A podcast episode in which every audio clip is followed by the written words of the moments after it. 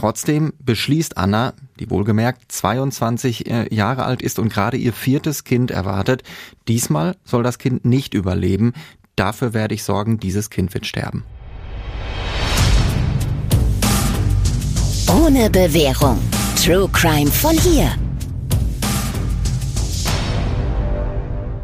Und damit hi und herzlich willkommen zu Ohne Bewährung, einem Podcast von den Ruhrnachrichten und Audio West. Ich bin Nora Wager. Und ich bin Alicia Theisen. Und in unserem Podcast, da reden wir über echte Verbrechen hier aus dem Ruhrgebiet und die Gerichtsprozesse dahinter. Und deswegen ist heute auch wieder da unser Gerichtsreporter Martin von Braunschweig. Hallo Nora, hallo Alicia. Hi. Hi. Ich fange mal so an. In meinem Keller steht ein Katzenkorb. Der wird zwar von uns eigentlich überhaupt nicht mehr benutzt, aber ihr kennt das ja vielleicht auch. Trotzdem kann man sich von einigen Sachen einfach nicht trennen und deswegen ist der Keller eigentlich immer voller, als er sein sollte. Das Krasse ist, ich werfe diesen äh, Katzenkorb nicht weg, obwohl er mich auch immer an einen besonders traurigen Fall am Dortmunder Schwurgericht erinnert. Und über diesen Fall wollen wir heute sprechen. Unser Fall berührt auf jeden Fall auch jetzt schon eine Hörerin. Janina, die hatte sich den Fall nämlich im Juni bei Instagram gewünscht. Sie hatte geschrieben, wenn ich euch höre, muss ich immer an einen bestimmten Fall denken. Janina wohnt nämlich auch in Dortmund und zwar ganz in der Nähe des Tatortes, über den wir heute sprechen. Und deshalb hat sie die Berichterstattung schon damals ganz genau verfolgt. Ja, wir sprechen heute nämlich über Anna A., die heute 30 Jahre alt ist. Mehr Aktuelles wissen wir nicht von ihr, nicht wo sie jetzt wohnt oder welchen Beruf sie hat. Wir kennen aber ihre Vergangenheit und die ist nicht nur traurig, die ist ja einfach wirklich richtig schrecklich. Anna A. hat nämlich ein Kind umgebracht. Und zwar ihr Kind. Unser Fall spielt im Jahr 2014. Anna A. ist da 22 Jahre alt. Sie hat schon drei Kinder, das erste einen Sohn, den hatte sie mit 17 bekommen und dann in den Jahren 2012 und 2013 sind noch zwei weitere Söhne hinzugekommen. Und die Familie, die wohnt in Dortmunder Stadtteil Kirchlinde in einer kleinen Mietwohnung. Anna geht nicht arbeiten. Jetzt könnte man sagen, ja gut, die Kinder sind ja wirklich noch klein, drei Kinder und vielleicht möchte sie ja zu Hause bleiben. Aber das wäre jetzt auch nicht so hundertprozentig richtig, denn eigentlich kümmert sich Anna wirklich nicht um ihre Söhne. Und das fällt dann recht schnell auch dem Dortmunder Jugendamt auf. Spätestens im Jahr 2014 gab es erste Hinweise von einem Kinderarzt, dass diese Familie möglicherweise mit der Betreuung der Kinder völlig überfordert ist.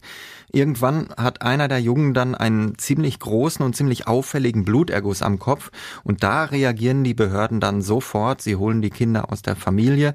Die Jungen kommen zu Pflegefamilien und Anna und ihr Freund sind plötzlich wieder ganz alleine. Was aber keiner weiß, Anna ist zu diesem Zeitpunkt wieder schwanger.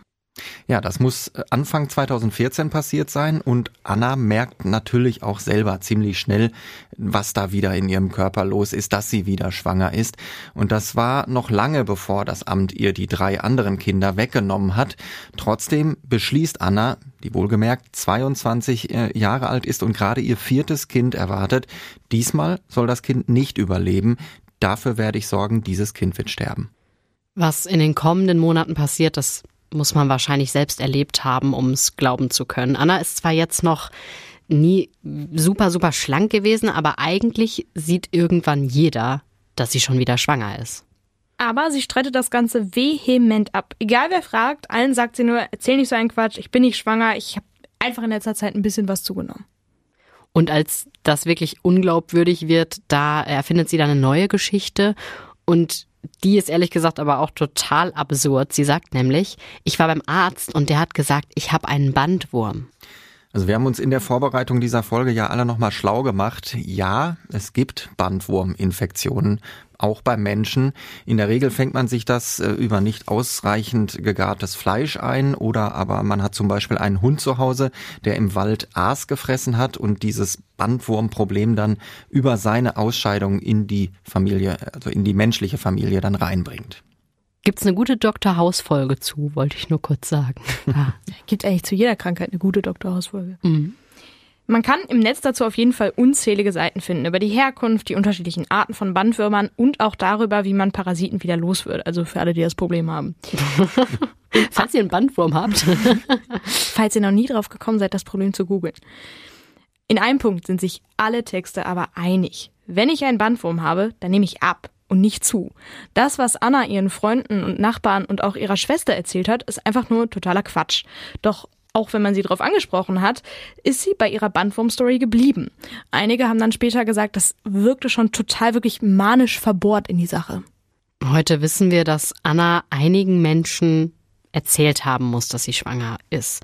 Also einmal zum Beispiel ihrem Lebensgefährten. Wann genau sie ihm das erzählt hat und was er auch dazu gesagt hat, das wissen tatsächlich nur die beiden selbst. Aber Tatsache ist, dass Anna ihm noch mehr gesagt haben muss. Sie muss ihm auch gesagt haben, was sie vorhat. Also, dass sie vorhat, das Kind zu bekommen und es dann sterben zu lassen. Und warum auch immer, der Lebensgefährte hat dagegen nichts gemacht. Und dann gab es dann noch eine Nachbarin, mit der sich Anna sehr gut verstanden hat. Man kann sogar sagen, die beiden waren befreundet. Und der gegenüber hat sie auch nichts von diesem Bandwurm erzählt, sondern ganz offen angesprochen, ja, ich bin wieder schwanger, aber erzähl's bitte nicht den anderen. Und sie hat ihr auch gesagt, ich will dieses Kind nicht. Das konnte aber natürlich vieles bedeuten für diese Nachbarin. Denn was sie wirklich vorhatte, die Anna, das hat sie der Nachbarin natürlich nicht verraten, denn sonst hätte dieses Drama, über das wir heute sprechen, möglicherweise tatsächlich verhindert werden können. Ja, und auch der Lebensgefährte, der könnte bis zuletzt gehofft haben, dass Anna es ja sich ganz am Ende dann doch noch anders überlegt. Es gibt ja auch verschiedene Lösungen, wie man ein Kind zur Welt bringen und dann die Verantwortung aber trotzdem abgeben kann. Es gibt zum Beispiel Krankenhäuser mit Babyklappen, wo man das Kind nach der Geburt abgeben kann. Anna hätte das Baby aber auch anonym in einem Krankenhaus zur Welt bringen und danach sofort zur Adoption freigeben können. All diese Möglichkeiten will die Nachbarin ihr ja, mitgegeben haben. Am Ende hat Anna aber leider genau das getan, was sie sich von Anfang an vorgenommen hat. Sie hat ihr Kind heimlich geboren und es dann einfach sterben lassen. Ja, und das geschah Mitte Oktober 2014. Anna war an diesem Abend alleine zu Hause. Ihr Freund war weg. Die Kinder zu diesem Zeitpunkt ja bereits in Pflegefamilien, also auch nicht mehr da. Sie hat dann gemerkt, dass die Wehen einsetzen und dann ist sie in den Keller äh, gegangen, der zu ihrer Wohnung gehörte. Und die Polizei hat später geschildert, dass dieser Keller total verdreckt und vollgestellt mit Gerümpel und so weiter war. Also man kann absolut nicht verstehen, warum sie sich ausgerechnet diesen wirklich ekligen Ort für die Geburt ausgesucht hat. Sie hat jedenfalls ihr Baby geboren. Dann hat sie die Nabelschnur durchtrennt. Das Baby übrigens eine Tochter, in ein Handtuch gewickelt, dieses Bündel dann in eine Plastiktüte gepackt und anschließend noch in einen ausrangierten Katzenkorb gelegt. Und das ist eben das, was mich an diese Geschichte immer erinnert, dieser Katzenkorb. Mhm. Ja, die Rechtsmediziner haben später festgestellt, dass das Mädchen bei der Geburt auf jeden Fall gelebt hat. Ja, sie war voll entwickelt, sie war eigentlich auch kerngesund, äh, aber ohne jegliche Fürsorge, da kann ein Baby natürlich nicht lange überleben.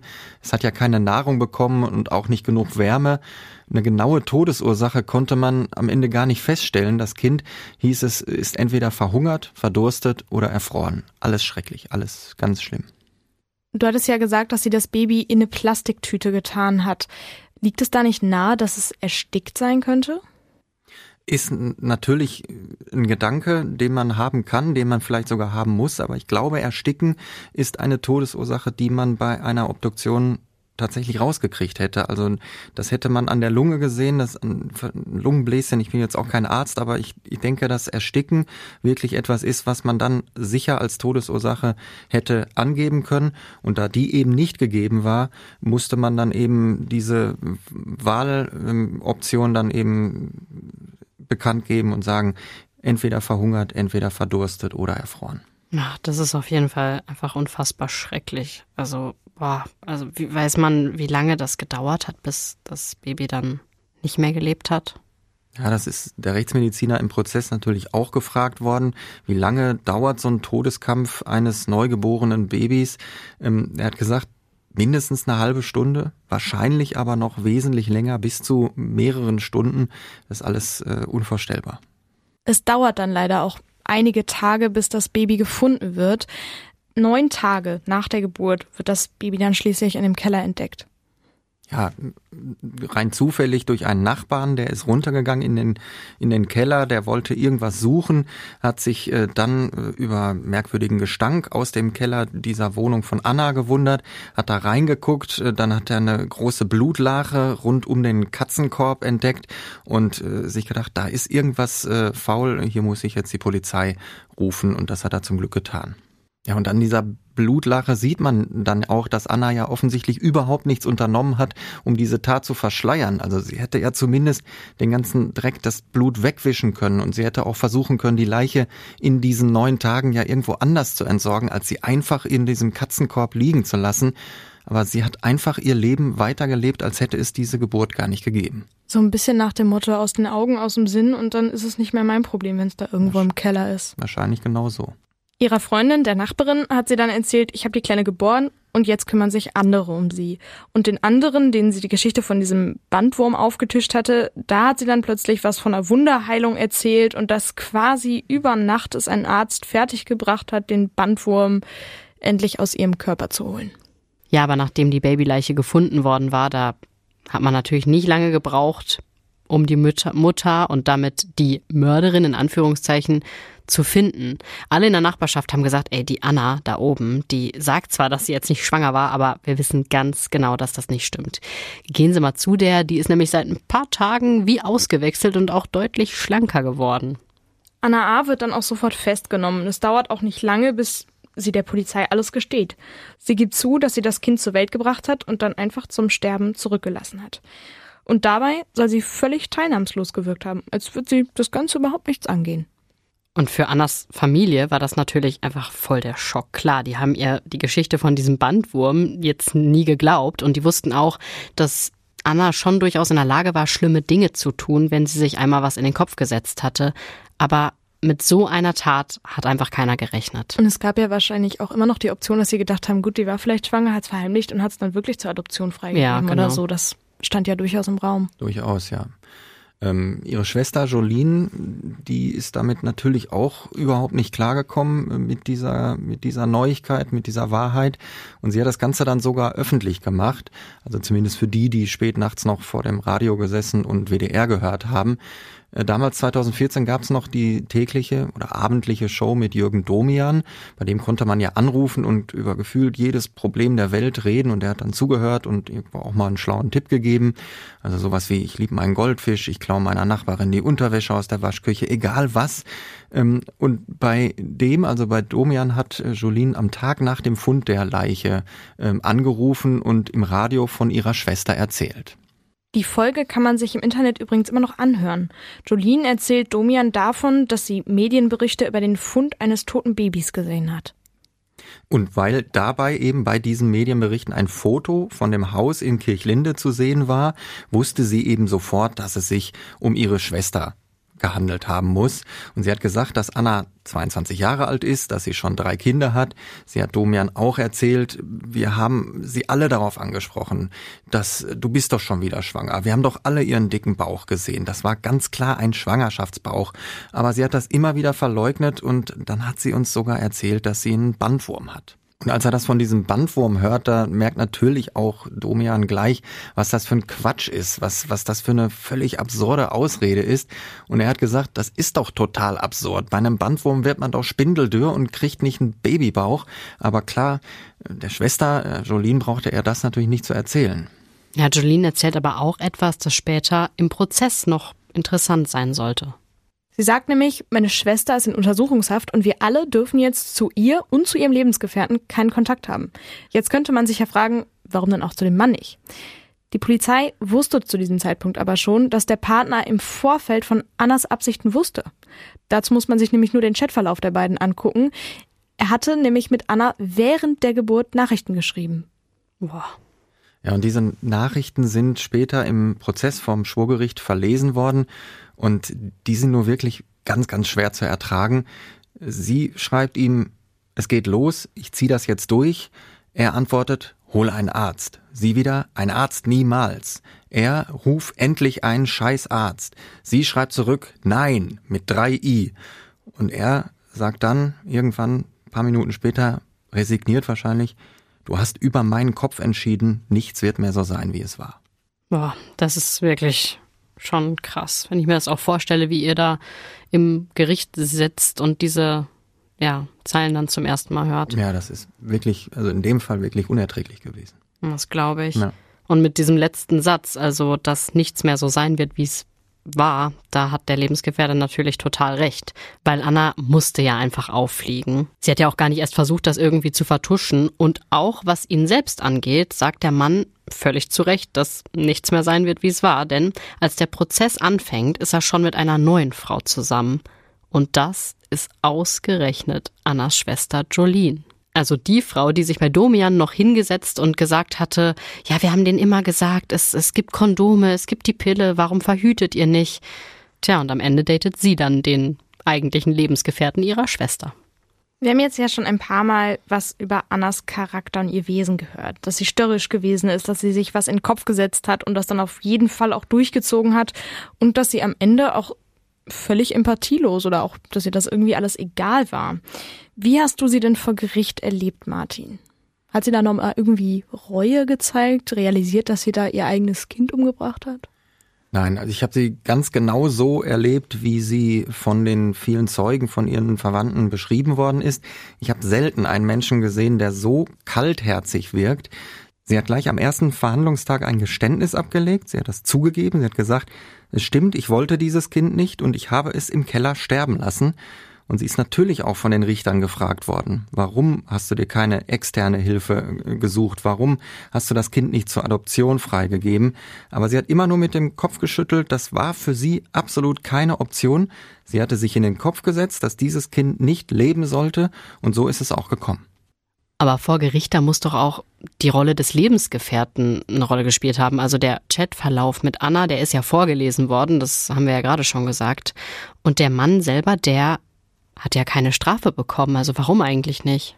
Die Staatsanwaltschaft hat sich natürlich auch gefragt, ob sich der Partner möglicherweise auch strafbar gemacht haben könnte. Das muss natürlich geprüft werden. Da gab es ein Ermittlungsverfahren, denn er war ja Mitwisser und er war ja sozusagen auch direkt dabei, als das Kind geboren wurde. Aber er stand eben nicht direkt daneben, sondern er war weiter weg und der Kontakt bestand nur über das Handy.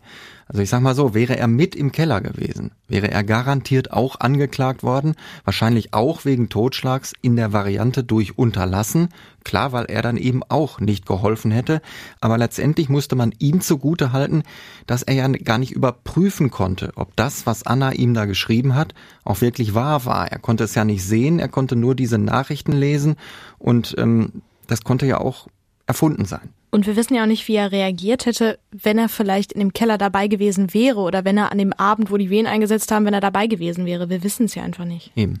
Mhm, aber kurz nochmal zu dem, was du gesagt hast, äh, diese Formulierung ähm, durch unterlassen. Was heißt das eigentlich? Wir alle kennen ja die unterlassene Hilfeleistung. Die kann strafbar sein, wenn ich gesetzlich verpflichtet gewesen wäre, einer Person zu helfen, das aber nicht mache. Wichtig ist dabei, dass es mir dann aber möglich und zumutbar gewesen sein muss zu helfen. Also keiner muss sich jetzt zum Beispiel selber dabei in Gefahr bringen. Wenn ich jetzt, keine Ahnung, sehe, da ertrinkt jemand, aber ich selber habe so mit Ach und Krach mein Seepferdchen geschafft, dann muss ich nicht rausschwimmen und versuchen, die Person zu retten, weil ich einfach mich selber dabei gefährde. Anna A. ist wegen Totschlags angeklagt worden und zwar durch Unterlassen. Das heißt, sie hat nicht aktiv ihr Baby umgebracht, sondern ist passiv geblieben, aber was am Ende leider das gleiche Ergebnis hatte, das Baby ist gestorben. Unterschieden wird dabei genau wie bei den aktiven Tötungen zwischen Fahrlässigkeit oder Vorsatz. Im Fall von Anna war das ja wohl eher eine der einfacheren Fragen. Vorsätzlicher als sie kann man es ja eigentlich nicht machen. Im Prozess wurde dann übrigens nicht nur diskutiert, was der Lebensgefährte vorher oder nachher hätte tun können. Natürlich haben sich auch alle brennend dafür interessiert, hätte das Jugendamt da nicht früher eingreifen müssen, hätten die das nicht mitbekommen müssen. Denen wurde dann vorgeworfen, dass sie diese Schwangerschaft in der problematischen Familie einfach übersehen haben. Ja, und es gab ja mehrere Probleme, die in dieser Familie offensichtlich waren. Denn das Amt hatte die Familie ja schon vor der erneuten Schwangerschaft auf dem Radar, schon lange davor. Denn es war auffällig geworden, dass keines der Kinder in eine Kita ging. Es gab dann Hausbesuche und eine Mitarbeiterin des Jugendamts, die hat im Prozess als Zeugin ausgesagt, dass ihr auch bei diesen Hausbesuchen tatsächlich einiges merkwürdig vorgekommen ist. Ja, und Anna und ihr Freund hatten nämlich jede Menge Haustiere. Also einen Hund, drei Katzen, dann hatte der Mann wohl auch noch ein Terrarium mit Spinnen. Es gab Ratten und Wüstenrennmäuse, zwei Kaninchen und auch zwei Schlangen und für die waren auch noch reichlich Futtermäuse da. Die Wohnung war jetzt nicht wirklich groß. Es war also wirklich völliges Chaos, wie im Zoo irgendwie. Und die Frau vom Jugendamt hat aber gesagt, im Grunde hat sich Anna besser um die Tiere gekümmert als um ihre Kinder. Also der Zustand der Tiere, der war wirklich einwandfrei, da konnte man nichts gegen sagen. Bei den Kindern war das nochmal ganz anders. Wir hatten ja schon gesagt, dass die denn aus der Familie rausgenommen wurden und da muss wirklich einiges vorfallen, bis das passiert. Dazu muss es wirklich eindeutige Hinweise geben, dass die Eltern ihre Kinder vernachlässigen oder sogar misshandeln. Um mal ein kurzes Beispiel zu geben, wenn Eltern ihren Kindern jeden Tag einen Liter Cola und nur Süßigkeiten mit in die Schule geben, dann ist das zwar ein Zeichen, dass da was in der Familie nicht läuft, aber das ist noch längst kein Grund, ein Kind aus der Familie zu nehmen. Also grundsätzlich haben Eltern durchaus die Freiheit, ihre Kinder so zu erziehen, wie sie wollen. Dass Kinder aus der Familie genommen werden, da muss vorher wirklich, wirklich viel passiert sein. Wie zum Beispiel dieser Bluterguss, den eben einer ihrer Söhne ja hatte, weswegen die Kinder ja dann in die Pflegefamilien gekommen sind. Anna A. ist natürlich dann im Prozess auch psychiatrisch untersucht worden, weil es stand die Frage im Raum, ob die Angeklagte vielleicht an einer psychischen Störung leidet und deshalb möglicherweise vermindert schuldfähig war. Das Dortmunder Schwurgericht hat äh, die Psychiaterin Marianne Miller mit dem Gutachten beauftragt eine wirklich damals auch schon sehr erfahrene und sehr einfühlsame äh, Sachverständige. Äh, die hat Anna mehrmals im Gefängnis besucht und sich lange mit ihr unterhalten. Und das, was sie rausgefunden hat, das passte dann im Endeffekt auch zu dem, was man schon von Annas Schwester gehört hatte. Genau, das passte sogar fast wortgleich. Äh, Jolene hatte im Prozess ausgesagt, meine Schwester lebt in ihrer eigenen Welt, sie hat eine Mauer um sich errichtet, sie lässt keinen an sich ran. Und bei der Psychiaterin hörte sich das so an, ähm, Anna A. ist eine in sich gekehrte Person, die jede Einmischung in ihr Leben strikt ablehnt, sie will nur das tun, was sie für richtig hält. Trotzdem hat Marianne Miller die Angeklagte als voll schuldfähig eingestuft. Ja, sie hat gesagt, natürlich gibt es Auffälligkeiten in ihrem Charakter, in ihrer Persönlichkeit und auch logischerweise dann in ihrem Verhalten. Aber diese Auffälligkeiten, die erreichen bei weitem nicht den Schweregrad, der für eine verminderte Schuldfähigkeit erforderlich wäre. Und die Psychiaterin geht übrigens auch nicht davon aus, dass Anna während der Schwangerschaft an einer Depression oder auch nur in Anführungsstrichen an einem depressiven Schub gelitten haben könnte. Theoretisch wäre das ja natürlich möglich, aber dann, sagt die Gutachterin, dann wäre es Anna überhaupt nicht mehr möglich gewesen, ihr Leben auf die Kette zu kriegen. Und da sind wir dann wieder bei den vielen Haustieren. Die Kinder haben ja zuletzt nicht mehr bei ihr gelebt, aber die Tiere natürlich schon. Und die waren auch bis zum Tag der Festnahme gepflegt und gut genährt. Der Hund hatte ausreichend Auslauf, das Katzenklo war sauber und das sind so Sachen, die schafft eigentlich kein Mensch, der so schwer depressiv ist, dass ein Gericht sagen würde, der ist nicht mehr voll schuldfähig. Sagt zumindest die Psychiaterin. Anna A. ist am Ende nach einem ja, ziemlich kurzen Prozess zu acht Jahren Haft verurteilt worden, wegen Totschlags durch Unterlassen. Die Richter haben ihr keine verminderte Schuldfähigkeit zugestanden. Aber wenn man bedenkt, dass der Strafrahmen bei Totschlag bis zu 15 Jahre Haft reicht, dann sieht man ja schon, dass die Tat ja schon fast milde bewertet wurde. Man hätte hier ja, Martin, vielleicht auch über einen Mord nachdenken können? Nicht nur vielleicht, auf jeden Fall hätte man das können. Und viele Zuschauer im Gerichtssaal haben das auch nicht verstanden, dass das nur ein Totschlag sein sollte. Die haben das Urteil äh, kommentiert mit, ich bin selbst mehrfache Mutter, sowas geht gar nicht. Und andere haben gesagt, lebenslang wäre die einzige gerechte Strafe für diese Frau. Also da war schon so ein bisschen Stimmung natürlich gegen diese Angeklagte. Ja, aber die Richter konnten keins der sogenannten Mordmerkmale feststellen. Ja, das muss ja immer geprüft werden und ähm, das haben die hier auch gemacht, logischerweise, aber das hat eben auch damit zu tun, dass das Opfer dieser Tat ein gerade erst geborener Säugling war. Und man kann in diesem Fall, zum Beispiel wenn man an Heimtücke denkt, das würde ja bedeuten, dass das Opfer ähm, arglos war, also sich keines Angriffs ähm, versehen hat und dass es wehrlos war. Aber das ist ein Baby immer. Ein Baby ist immer arglos, denn es kennt ja noch gar nichts anderes. Und leider durfte dieses Kind auch gar nichts anderes mehr kennenlernen. Jetzt hat das Gericht ja im rechtlichen Rahmen dann ja richtig entschieden. Es war dann im, am Ende ein Totschlag. Aber jetzt würde ich mal gern von euch wissen, wäre das nicht eigentlich bei einem Baby dann immer Arglist oder Heimtücke? Weil so ein Baby ist ja nun mal unschuldig. Es ist ein wirklich hilfloses Kind, das ja einfach stirbt, wenn man es einfach irgendwo liegen lässt. Das, für mich ist das dann schon Mord. Oder wie seht ihr das? Weil Ja, entweder ist es immer ein Mord, das sagst du schon ganz richtig, weil es halt immer arglos ist.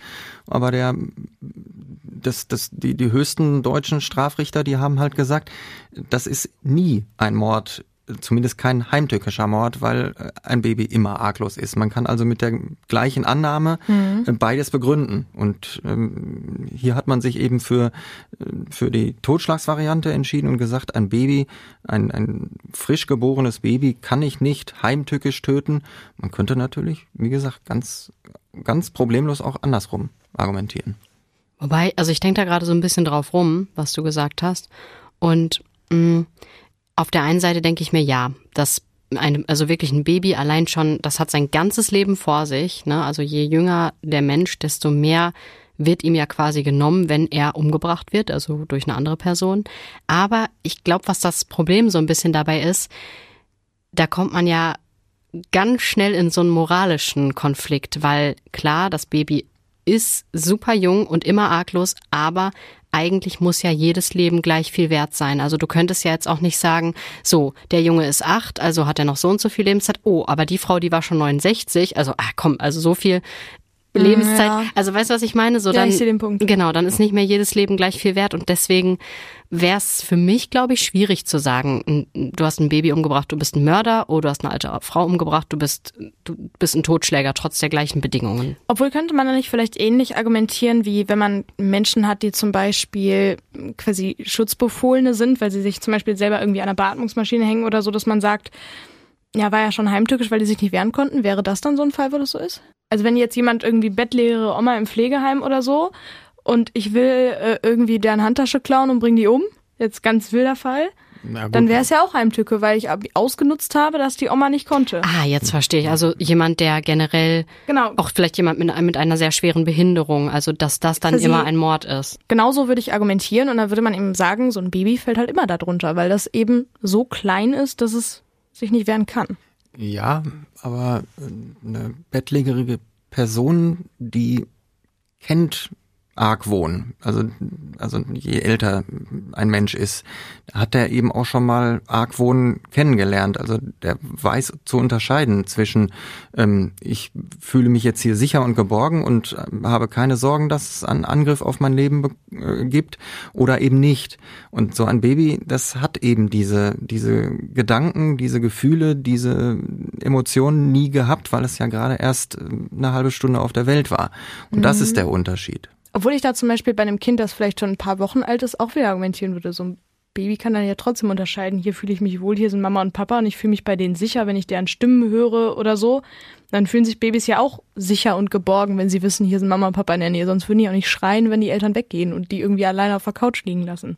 Ja, also wir sprechen hier auch wirklich nur von, von Säuglingen und nicht von, von Kindern ah, okay. im Allgemeinen, logischerweise. Mhm. Also irgendwann äh, unterstellt man natürlich schon, dass auch ein Kind arglos sein kann, beziehungsweise Argwohn empfinden kann und dazwischen unterscheiden kann. Und dann kann man natürlich logischerweise auch ein Kind ermorden. Zum Beispiel, wenn wir uns an die Folge erinnern, die drei dreifache Kindermörderin, Sabrina L. aus Dortmund auch. Die hat drei ihrer Kinder ähm, erstickt mit einem Kissen. Äh, die Folge kann man sich, lohnt sich auch, äh, die nochmal äh, hervorzukramen und sich nochmal anzuhören. Und diese Angeklagte, die ist wegen dreifachen Mordes äh, verurteilt worden, weil die Kinder eben schon ein gewisses Alter hatten. Die waren im Bereich, also auf jeden Fall schon über ein Jahr alt. Und äh, Kinder in dem Alter kann man, zumindest sehen das die Richter so, natürlich kann man da auch wegen Mordes, wegen heimtückischen Mordes verurteilt werden, wenn man die tötet. Also ich glaube, da wird es dann auch wirklich schwierig, ne? Mhm. Ab wann ist da diese magische Linie? Ab wann wäre diese, also ab wann ist ein Baby in, in der, der Lage? Lage? Ja, ja, also da finde ich es auch wieder ganz, ganz schwierig. Ja, ich glaube, so eine ganz finale Antwort gibt's darauf halt nicht. Deswegen ist auch gut, dass quasi die Richter nicht die magische Grenze bei drei Wochen setzen, sondern dass ja immer wieder dann neu entschieden wird. In dem Fall war es am Ende die richtige Entscheidung und die Täterin wurde ja ihrer Strafe zugeführt, wie man das immer so schön sagt. Ja, und ich muss auch sagen, ich weiß das noch, wie wir diese Nachricht bekommen haben bei Instagram, also von Janina, die sich ja diese Folge gewünscht hat. Und ähm, dass ich mir da den Fall durchgelesen habe und mir einfach nur dachte, Krass. Also wirklich, das war, das ist so ein, so ein, so ein Fall, wo man wirklich so mit dem Hammer quasi, äh, also ich, ich fühle da ganz, ganz viel und man, also ich gehe jetzt auch aus dieser Folge so ein bisschen mit so einem leicht beklommenen Gefühl raus. Das ist eine dieser Aufnahmen, wo man auf dem Rückweg nach Hause ganz, ganz viel nachdenkt. Ja, voll. Ich weiß nicht, wie das euch geht, aber es gibt so Folgen, da sitze ich auf dem Rückweg in der Bahn und denke mir, was haben wir da gerade gehört? Vielen Dank, Martin, dass du uns den Fall mitgebracht hast, auch wenn wir jetzt alle ein bisschen so ein Kloß im Hals haben. Es war, mhm. finde ich, eine sehr eindrückliche Folge. Und damit hören wir uns alle beim nächsten Mal wieder. Bis dann. Ciao. Danke. Tschüss. Ciao.